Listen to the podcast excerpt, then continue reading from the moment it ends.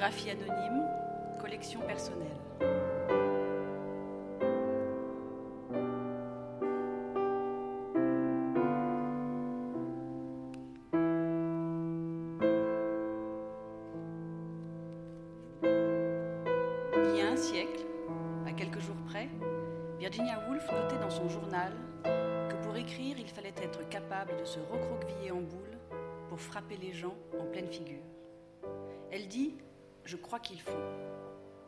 Ce léger doute alors que sa phrase est sèche et brute. Je ne déteste pas sa violence adressée à la douceur, au sentimentalisme. Écrire pour mettre au tapis. Mais avant, il faut trouver la détente et l'élasticité. Et pour cela, repli nécessaire, se mettre en boule comme on se met en colère.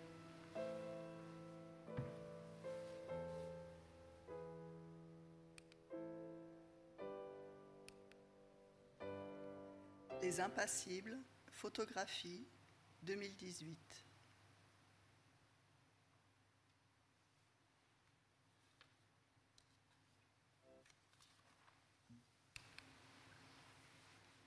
La jambe droite doit être placée verticalement et la gauche un peu avancée sous la table. Les enfants ont une tendance à incliner la tête en avant d'une façon exagérée. Cette inclinaison, qui doit être aussi faible que possible, est réglée par les besoins de la vision. Le bras gauche repose complètement sur la table, de manière à permettre à la main gauche de maintenir le papier. Le bras droit s'appuie légèrement sur le bord de la table, le coude restant en dehors, un peu écarté du corps. S'asseoir naturellement, tenir le corps droit et d'aplomb.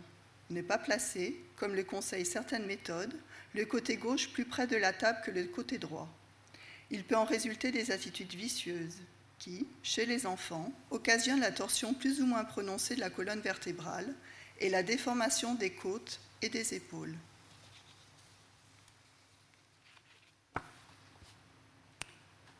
Je me retourne et parcours la distance qui me sépare de cet enfant à la frange blonde. Je la vois qui écrit.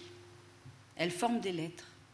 Sa chaise est serrée contre la table ronde de la salle de classe, non loin de la fenêtre qui donne sur la cour de l'école, entourée d'une haie et d'une grille et remplie d'enfants qui jouent. Elle est seule assise dans la salle commune et se rapproche encore de la table en tirant sa chaise. Elle veut, je le sais bien, être encore plus près de la table, du papier, du travail à fournir, ne pas être séparée de la table, de sa surface, de la feuille blanche. Les avant-bras posés, le corps penché, le dos rond, elle forme des lettres, lentement. Elle s'applique à écrire entre les deux premières lignes, à tracer correctement le rond du D et à monter la barre jusqu'à la deuxième ligne. Il ne faut pas dépasser. Le K est compliqué, le F aussi. Beaucoup de courbes, de volutes, mais le haut est facile et agréable à former avec sa toute petite vague ou ce tout petit nœud sur le dessus. Le U aussi, qui s'insère bien entre les lignes horizontales. Elle aime ce geste, deux fois le même. Point d'attaque, ça s'accroche en légère courbe et ça monte verticalement, ça redescend sur la même ligne, puis ça suit le trait horizontal en un très léger demi-cercle, et ça remonte doucement, au même niveau, puis ça redescend à nouveau, petite accroche sur la fin en remontant. C'est fini, elle a fait le U. Certaines lettres sont plus agréables que d'autres à tracer, procurent un certain plaisir. Il faut que ce soit propre, elle va doucement, elle est concentrée. Elle approche encore sa chaise, ça serre, ça fait mal au ventre, la respiration un peu bloquée car la table appuie dessus. Elle s'applique, le corps courbé, le visage contre la feuille presque posé sur le bras nu comme si elle allait s'endormir. Alors qu'elle essaye de bien tenir son stylo entre le pouce et le majeur, l'index le maintient. Elle serre fort là aussi. Parfois son doigt blanchit. Elle continue, une autre lettre. Ça monte, ça descend, ça fait comme un lacet le L. Pour le M et le N, il faut compter les petits ponts. Deux, trois, parfois elle se trompe. Ce sont de tout petits dessins d'abord, des ronds, des courbes, des cercles, des demi-cercles, des traits droits horizontaux ou verticaux, des petits points, des pattes de mouche. En regardant de près, ce n'est rien, que des tracés noirs sur le papier ligné de bleu, des petits dessins, des signes. Ça ne veut rien dire. Un son, une forme, mais quel sens? Le sens immédiat, c'est la réussite du geste, l'application à reproduire ce tracé qu'on lui désigne et qu'elle doit dessiner, former. Écrire, elle s'applique toujours. Et bientôt, le souffle manque.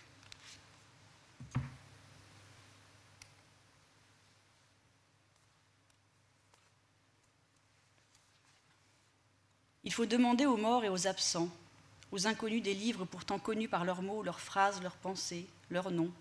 Il faut s'entretenir avec eux comme avec chacun. C'est une communication des esprits. Ils finissent par faire partie des proches, nous montrent la voie. Il y a les traces de ses pas dans la neige et cet arrêt soudain, le blanc de la neige fraîche et un peu plus loin, après les dernières traces, ce corps couché à jamais, très noir dans le blanc. Non seulement il accomplit ce qui était écrit, ce qu'il avait écrit, faisant de la neige un manteau, mais il devient ainsi lui-même une trace, un trait, un signe définitivement inscrit sur le blanc. Le visage nu, ouvert au ciel, la tête engloutie dans le blanc, le chapeau que la main gauche relevée devait tenir est au-dessus de sa tête, éloigné de la longueur de son bras. Dernier point de ponctuation. Le costume sombre que l'image un peu indistincte rend noir. Cette mort de l'écrivain Robert Walzer est poignante. La photographie qui l'atteste l'est tout autant. Une mort comme anticipée par ses propres mots écrits, mais aussi soudaine, imprévue au milieu d'une promenade, une chute, un effondrement et le froid qui vient. Il avait écrit de sa minuscule écriture secrète, au crayon, que la neige n'est que silence, pas trace de vacarme, qu'elle ne court pas, qu'elle est sans but et qu'elle sourit sans bruit.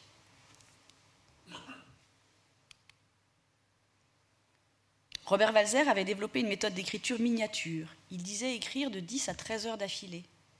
Mon dos en devient tordu car je reste souvent penché des heures durant sur un mot qui doit parcourir le long chemin entre le cerveau et le papier. Voici les explications de Walzer à propos de sa méthode du crayon. J'ai utilisé le terme de brouillon et par là, à vrai dire, c'est toute l'histoire de mon travail et de ma vie que je vous ai racontée. Car sachez, monsieur, qu'il y a une dizaine d'années, j'ai commencé à esquisser tout d'abord au crayon, timidement et rêveusement, tout ce que je produisais. Ce qui, bien sûr, devait imposer au processus d'écriture une, une lenteur traînante, presque colossale. Je dois au système du crayon qui va de pair avec un système de copie parfaitement conséquent et comme bureaucratique de véritables tourments. Mais ces tourments m'ont enseigné la patience, en sorte que je suis devenu maître dans l'art de patienter. En ce qui concerne l'auteur de ces lignes, il eut un certain moment, en effet, où il se trouva pris d'une terrible, d'une effroyable aversion pour la plume. Un moment où il fut fatigué à un point que je, je peux à peine vous décrire, où il devenait tout stupide, pour peu qu'il commençât seulement à s'en servir, et pour se libérer de ce dégoût de la plume, il se mit à crayonner, à esquisser, à batifoler. Pour moi, à l'aide du crayon, je pouvais mieux jouer, composer. Il me semblait que le désir d'écrire pouvait alors reprendre vie. Je vous assure qu'avec la plume, j'ai vécu une véritable faillite de ma main, une sorte de crampe, de pince, dont la méthode du crayon m'a libéré difficilement, lentement. Une impuissance, une crampe, un étouffement, sont toujours quelque chose de physique et de mental à la fois. Je passais donc par une période de délabrement qui, en un sens, se refléta dans l'écriture, dans la dissolution de celle-ci, et c'est en recopiant mon modèle au crayon que, comme un gosse, j'ai réappris à écrire.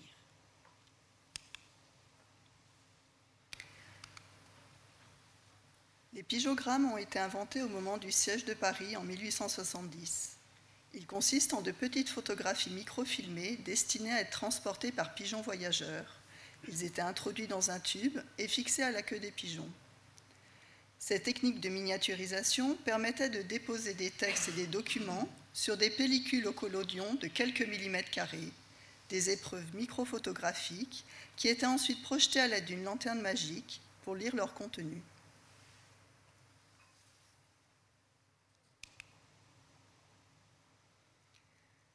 Les messagers, papier manuscrit, écriture miniature, 2014. Et puis il y a ces messages qu'il faut lire avec une loupe, tracés d'une écriture secrète, pour donner voix et corps à ces mots oubliés, à ceux qui reviennent nous hanter de leurs mots, dits, écrits, pensés. Au crayon de papier ou au stylo, sur l'image bleue et découpée d'une bouche et d'un cou féminin, ces mots. Laisse la lumière à mes yeux, sinon je m'endors dans la mort. Sur un papier de bonbons argenté au revers doré. Le passé m'a trompé, le présent me tourmente, l'avenir m'épouvante. Sur un bout de mouchoir déchiré au bord. Caresse-moi, câline-moi, embrasse-moi. C'est peut-être la dernière fois. Sur une photo ancienne aux contours ajourés d'un paysage de montagne. Je voudrais tant que tu survives à cette guerre et à cette époque sans être une créature. Les phrases prélevées dans des messages cachés de résistants ou des lettres de prisonniers de guerre sont écrites à la main et suivent les bords de l'image ou s'y inscrivent avec une délicatesse qui contraste avec ce qu'elles évoquent. Agnès Geoffrey leur fait un écrin pour que ces mots continuent leur chemin et portent loin. Dire, en l'occurrence écrire, c'est être encore là. Mais si certains croient que les morts sont morts pour toujours, ils se trompent heureusement. Car les paroles et les écrits de ces morts, que trop ignoreront toujours et que certains redoutent, agissent sur les consciences de ceux qui les connaissent, et par leur intermédiaire cheminent dans les tréfonds de l'histoire. Tant qu'ils ne seront pas oubliés, ils ne seront pas vains. Préface de René Cassin, écrit des condamnés à mort sous l'occupation nazie, de Michel Borwitz. Mouchoir d'instruction militaire, 1870, collection personnelle.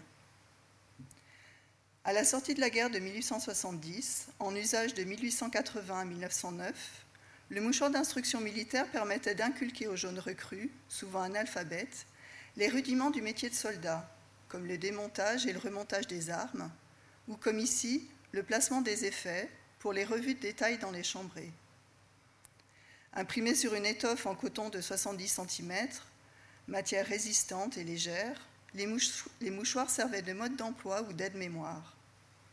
Pédagogiques, les mouchoirs visaient à instruire les soldats en leur inculquant les connaissances propres à chaque corps militaire, pour se déplacer, ranger son sac, charger une arme, soigner une blessure. Treize modèles d'instruction différentes ont été produits. Placés dans la poche ou noués autour du cou, ce mouchoir d'instruction pouvait aussi servir d'attelle ou de pansement pour un membre blessé.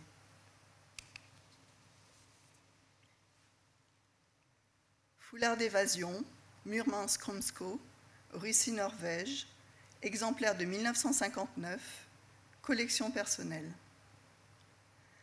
Durant la Seconde Guerre mondiale, l'armée anglaise crée le MI9, Military Intelligence Department 9 un service secret chargé d'organiser et d'assister l'évasion et le retour en Angleterre de militaires alliés. Christopher Clayton Houghton, officier et ancien pilote lui-même, développa un, ensemble d'objets prévus à cet effet, dont le foulard d'évasion inventé en 1942. Des cartes terrestres ou maritimes sont imprimées sur chacune des deux faces du foulard.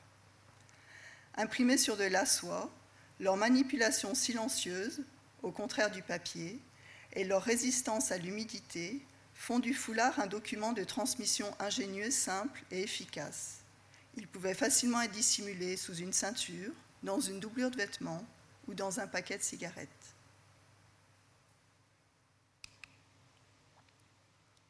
Des soldats texte tapuscrit sur morceau de soie, 2017. Il y a aussi ces morceaux de soie jaune, bleue, rose, grise, verte, beige ou marron, petits formats qui tiennent dans la main, sur lesquels sont tapés en allemand des appels à la résistance, à la mobilisation, des poèmes. À bas Hitler, à bas le vampire non allemand qui boit le sang de notre jeunesse, à bas la guerre, les soldats sans nom. Ces tracts sont signés Le soldat sans nom ou les soldats sans nom, ainsi que se nommaient Claude Cahin et Suzanne Malherbe, installés sur l'île de Jersey, qui rédigeaient ces tracts entre 1940 et 1945 pour les glisser ensuite dans les poches des soldats allemands. C'est une sorte de poésie d'action indirecte, pour reprendre une formule de Claude Cahin, pourtant directe dans le mouvement des corps, la frappe de la machine et le risque pris par les deux femmes. Le tissu, lui, est doux et tendre les couleurs.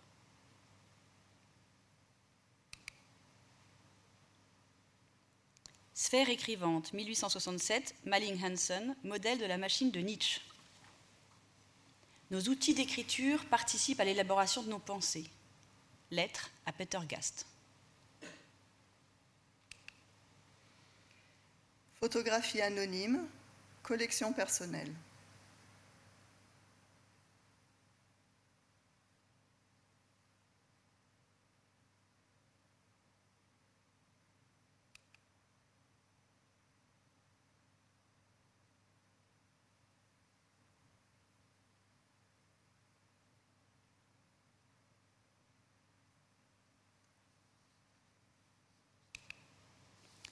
Leonora de Barros, poète concrète et visuelle brésilienne. A mulher, o corpo, o corpo da mulher, o corpo de ideias da mulher, o corpo de imagens da mulher. Há mulheres, há mulheres que pensam o corpo, há mulheres que pensam o próprio corpo, há mulheres que pensam com o corpo, há mulheres que pensam através do corpo, há mulheres que pensam para o corpo, há mulheres que pensam a partir da ideia de corpo. Há mulheres que pensam a partir do corpo da ideia, da ideia. Há mulheres que pensam a partir da imagem do corpo. Há mulheres que pensam a partir do corpo da imagem. Há mulheres que pensam, há mulheres que são. La femme. Le corps. Le corps de la femme. Le corps d'idée de la femme. Le corps d'image de la femme. Il y a des femmes, il y a des femmes qui pensent le corps. Il y a des femmes qui pensent leur corps. Il y a des femmes qui pensent avec leur corps. Il y a des femmes qui pensent à travers le corps. Il y a des femmes qui pensent pour le corps. Il y a des femmes qui pensent à partir des idées de corps. Il y a des femmes qui pensent à partir du corps des idées. Il y a des femmes qui pensent à partir de l'image de corps. Il y a des femmes qui pensent à partir du corps de l'image. Il y a des femmes qui pensent. Il y a des femmes.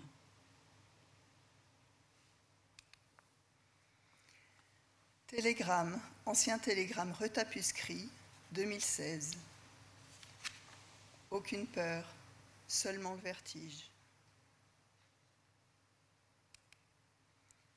Ne le regarde pas, stop.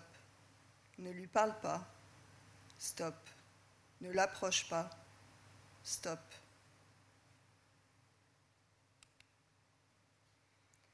Gardez les yeux ouverts, ne pas tomber en disgrâce, patience.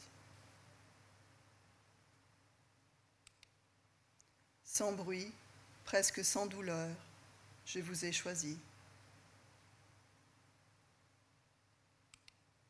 Tu mens.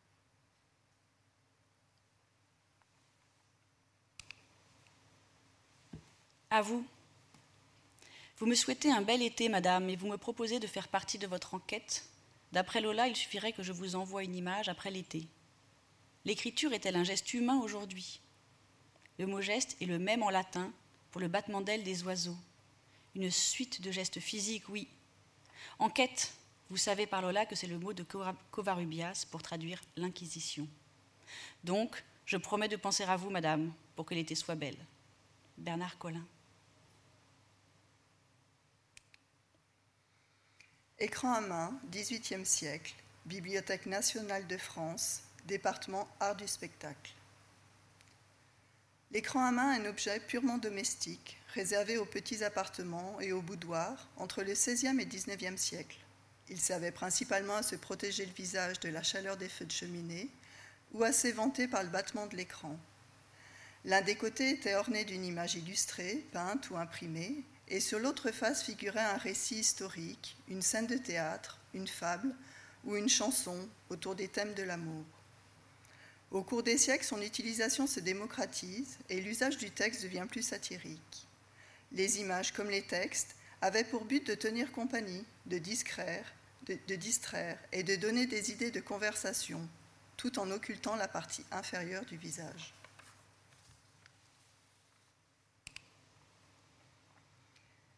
Éventail de Mademoiselle Mallarmé, poème autographe de Stéphane Mallarmé, 1884. Ô rêveuse, pour que je plonge au pur délice sans chemin, sache par un subtil mensonge garder mon aile dans ta main. Une fraîcheur de crépuscule te vient à chaque battement, dont le cou prisonnier recule, l'horizon délicatement. Vertige, voici que frissonne l'espace comme un grand baiser qui, fou de n'être pour personne, ne peut jaillir ni s'apaiser. Sens-tu le paradis farouche, ainsi qu'un rire enseveli, se couler du coin de la bouche, au fond de l'unanime pli? Le sceptre des rivages roses, stagnant sur les soirs d'or, ce lait, ce blanc vol fermé que tu poses contre le feu d'un bracelet.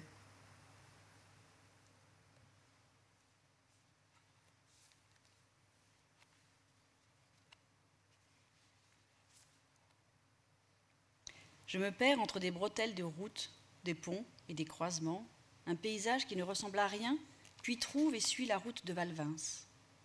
Je marche en laissant ce nom résonner. Valvins, ce nom de lieu. Après le pont de Valvins, c'est l'entrée dans Vulaine-sur-Seine. Il faut prendre à gauche, tout de suite vers la promenade Malarmé. D'un côté, des maisons, de l'autre, la Seine. La maison musée est petite, un portail métallique entre deux colonnes de briques recouvertes de lierre, un petit chemin de cailloux blancs, une maison modeste, sur un étage. Qu'est-ce que ça fait d'être là? Je suis accueillie par une petite délégation.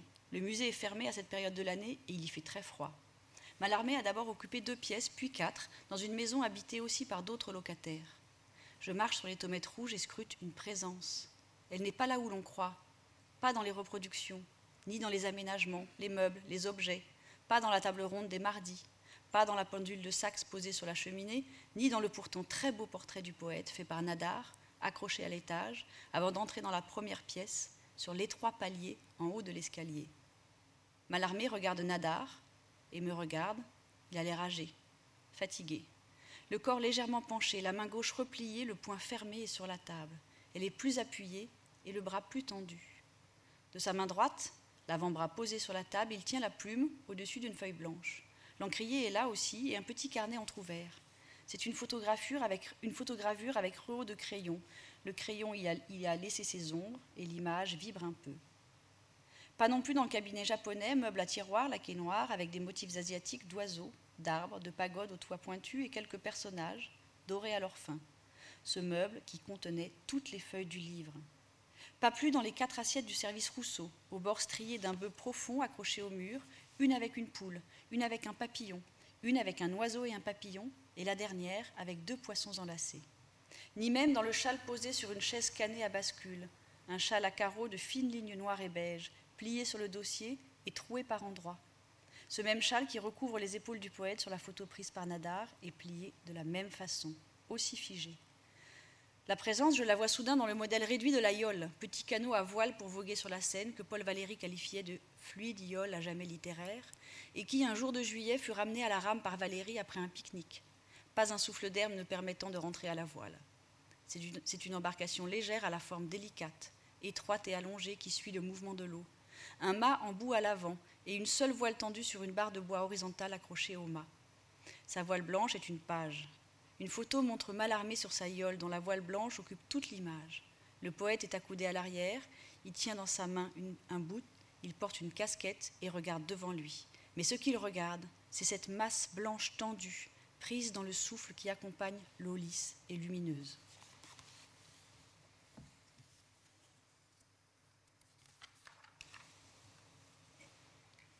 Les venteuses, éventail manuscrit 2021 et la brise te mènera loin de moi, tu te perdras dans les tréfonds obscurs et purs.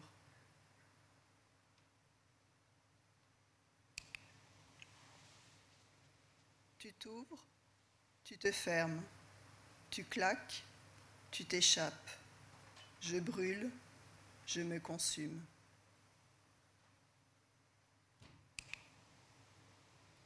Je t'effleure, et tu tombes.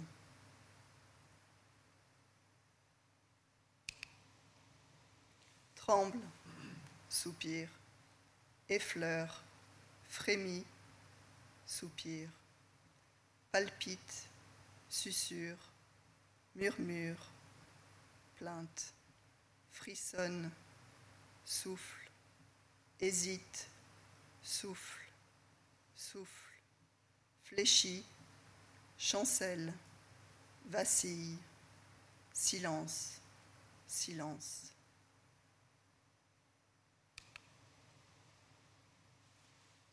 Disparaît, immonde, amnésie.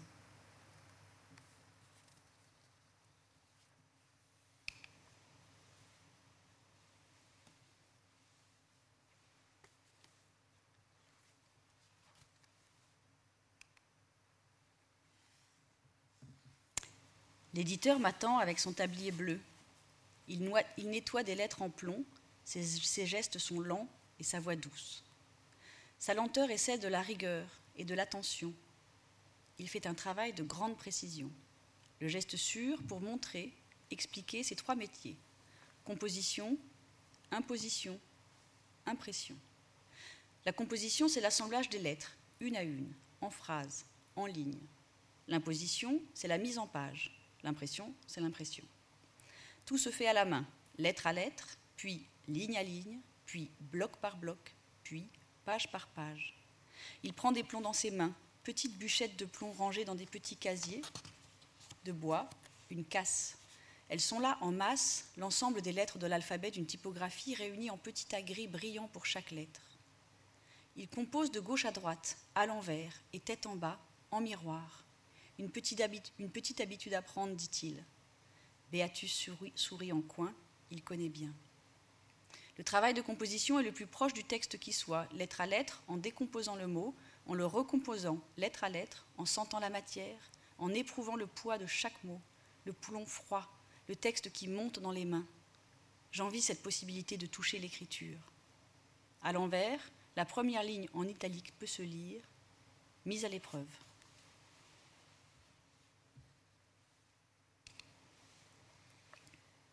Les intrigantes gants chevreaux du début du XXe siècle, technique du marquage à chaud, 2021.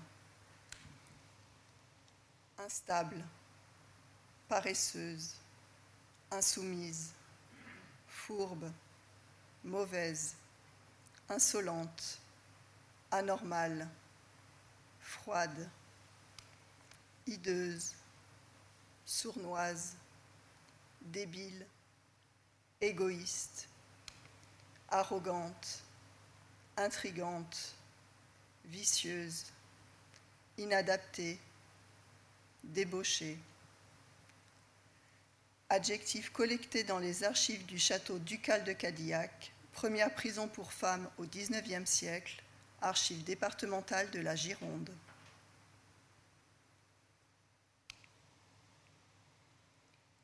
Décor marqué, des images altérées.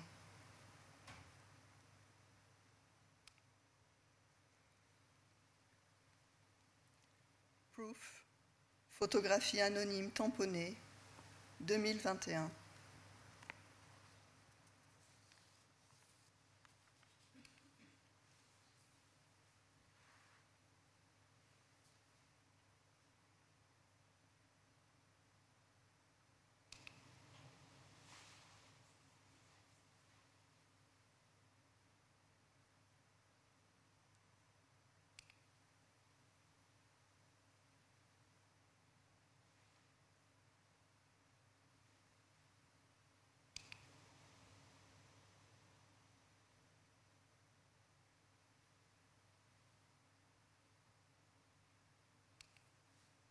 Intervalle. Intervalle.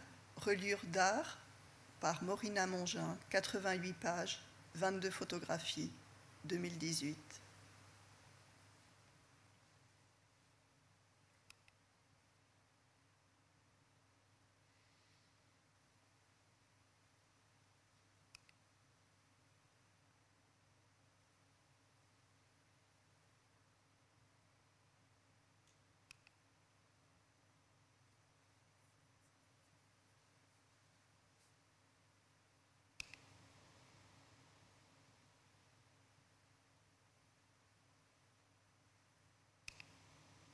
Silence.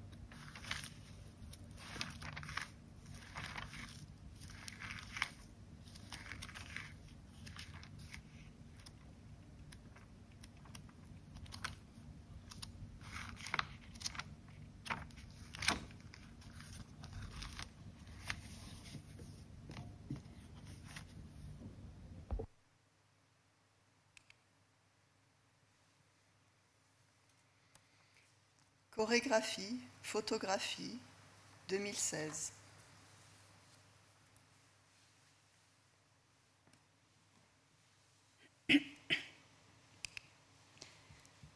J'entreprends cet éloge de la main comme on remplit un devoir d'amitié.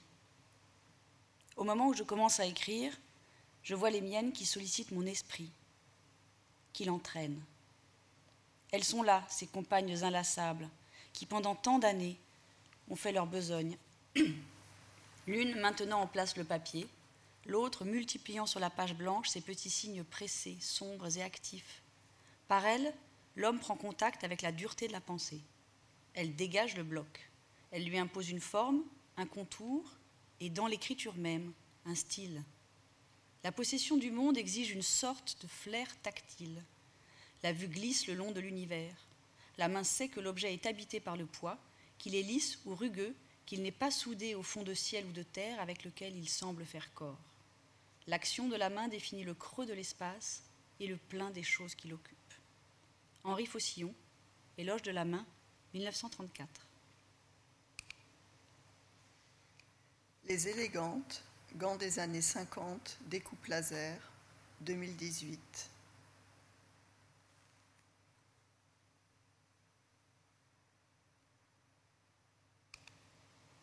Le cahier de Beatus Rhenanus, début du XVIe siècle.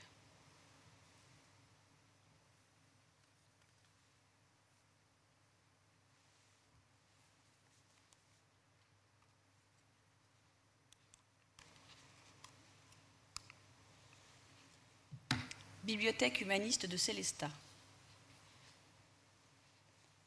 Je cherche ce qui ressemblerait à une origine, quitte à la réinventer. Je viens de là et je viens là, pour la ville et pour les livres, pour cette bibliothèque et son histoire, pour les pages entr'ouvertes et les gestes accomplis par les copistes penchés sur leurs ouvrages. Cherchant une imprégnation qui viendrait des livres et des gestes gelés. Je veux voir la couleur du parchemin, l'usure de la peau ou du papier. Je veux voir les lettres bien tracées, l'art de la calligraphie, la précision. Je veux voir ces objets vivants, imaginer ceux qui les, ceux qui les ont maintenus et feuilletés. Je veux voir le désir d'écrire et ses conséquences. À l'étage, tout s'éclaire et s'avole. Une nuée de papillons blancs suspendus dans l'air et figés occupe l'étage, à hauteur du regard. Les livres ouverts et protégés par des vitrines parsèment l'espace jusqu'au fond de la salle. Ils prennent la lumière en leur centre, à l'endroit de la pliure, dans la fente, épinglés et ouverts, les pages comme des ailes déployées.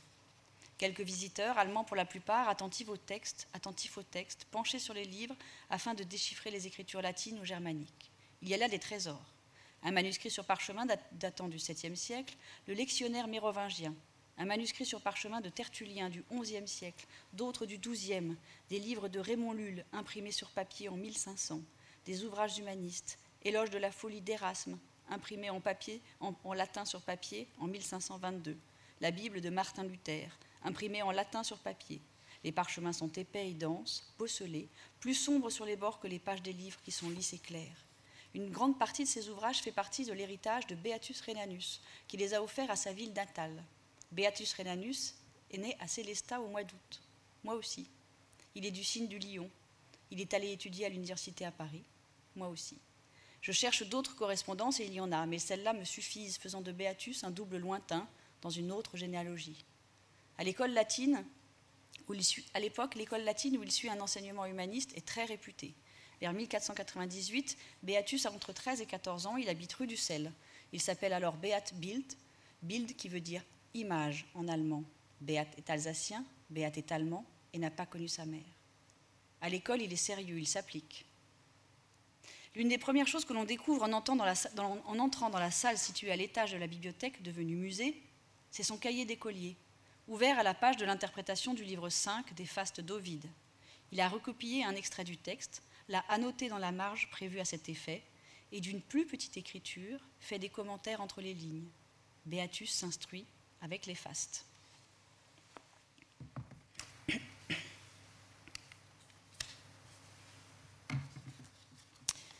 Nous voici à Uruk alors que le moment de l'invention de l'écriture est déjà passé.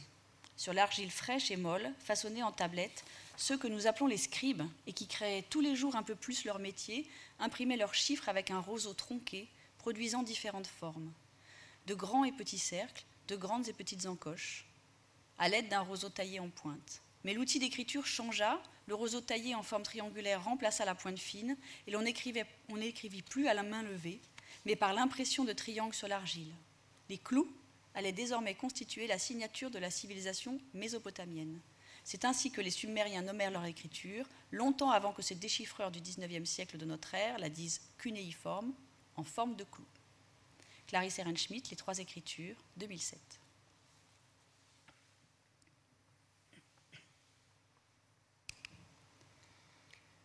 Surveillance, inspiré d'un fragment de Roberto Zucco de Bernard-Marie Coltès, 2019. Il y a un grand mur d'un rouge sombre et dense, et cette phrase en blanc qui vient du fond. Je vais surveiller chaque battement de tes cils, chaque souffle sur ta poitrine, l'oreille collée contre toi. Je surveillerai ton corps. Des mots de douceur et d'amour, mais aussi de vigilance, d'observation, de contrôle. Il faut bien s'approcher des choses pour voir la vie qui les habite. Il faut du corps à corps et l'attention au plus près. Les lettres ne sont pas nettes, la surface du mur a été attaquée, elles sont creusées dans la surface, un peu grossièrement. La typo est un peu ronde, Garamond sans doute. C'est une adresse, mais à qui? Une phrase dite et reproduite ou un message au spectateur? C'est tendre et doux et inquiétant dans le même mouvement. La phrase n'impose aucune interprétation. Je peux la prendre pour moi et m'imaginer être ce corps. Elle peut être dite à vous aussi bien, ou écrite par l'artiste à quelqu'un.